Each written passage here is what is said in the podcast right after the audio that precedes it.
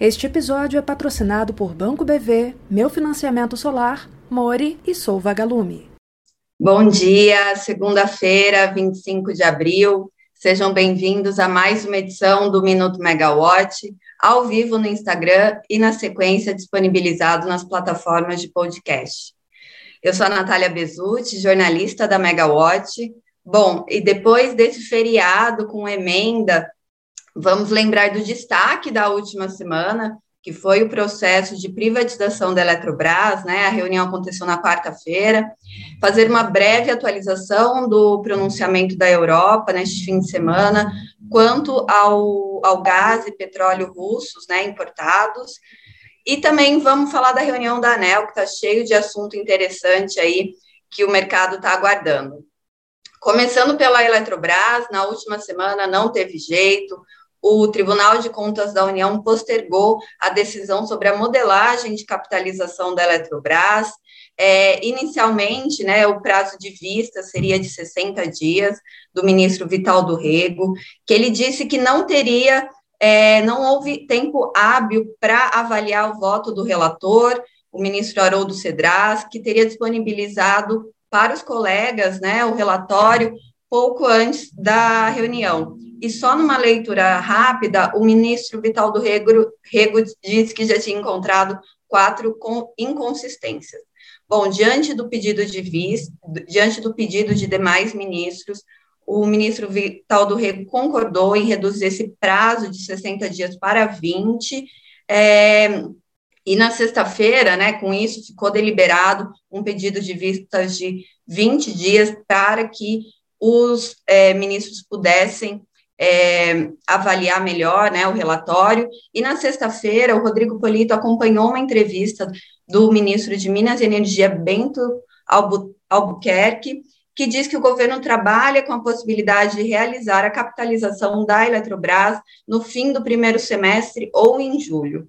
Segundo o ministro, a expectativa é que o TCU avalie o, o processo novamente de modelagem no dia 11 de maio. E ele disse que só de ter apresentado o relatório, só de terem discutido isso, já é um avanço e o ministro se mostrou bem otimista sobre o assunto. Bom, na última semana, as ações da Eletrobras fecharam em queda de quase 3%, né? Elas tiveram uma oscilação aí variando dentro desses 3%, uma maior queda na terça-feira e na quarta abrindo com alta. E agora a gente espera, então, o julgamento do TCU no dia 11 de maio, né, se ele vai realmente acontecer conforme a expectativa do governo, e o resultado da Eletrobras do primeiro trimestre de 2022 para 16 de maio, que é o que vai compor a venda da, das ações da companhia. Bom, falando agora de pre, preços do petróleo, o Poder 360 publicou hoje uma matéria bem legal é, a partir de uma, de uma entrevista dada pelo chefe de política externa da União Europeia, Joseph Borrell, é, que ele concedeu a um jornal alemão, dizendo que não há uma posição unificada entre os Estados-membros para uma sanção maior é, quanto à importação de petróleo e gás natural da Rússia. É, dentro do que já existe, né? Não tem como ampliar isso. A União Europeia está trabalhando num sexto é, pacote de sanções à Rússia e essa questão não estaria na mesa, né? É, reduzir ainda mais a importação de petróleo e gás do que já foi reduzido e do que a União Europeia já é, apresentou na sua, no seu planejamento, né, de até 2030 reduzir a dependência. Uma fala interessante do, do chefe de relações exteriores da União Europeia foi que toda vez que ele fala com algum ministro de relações exteriores de algum país é, que é Estado-membro, é, nesse momento é, os, os ministros respondem que estão em algum lugar do Oriente Médio, Argélia, Congo, tentando comprar gás.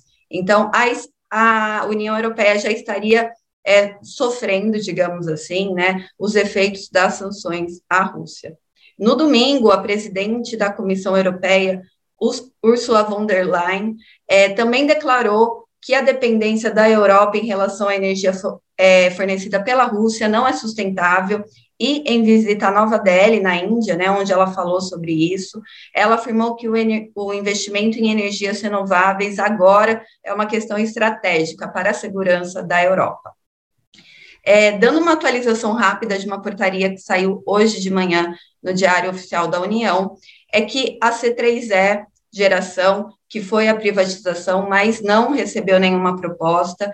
É, hoje foi publicado um decreto que altera o prazo da disponibilidade de energia das usinas, né, a partir de 1 de janeiro de 2023.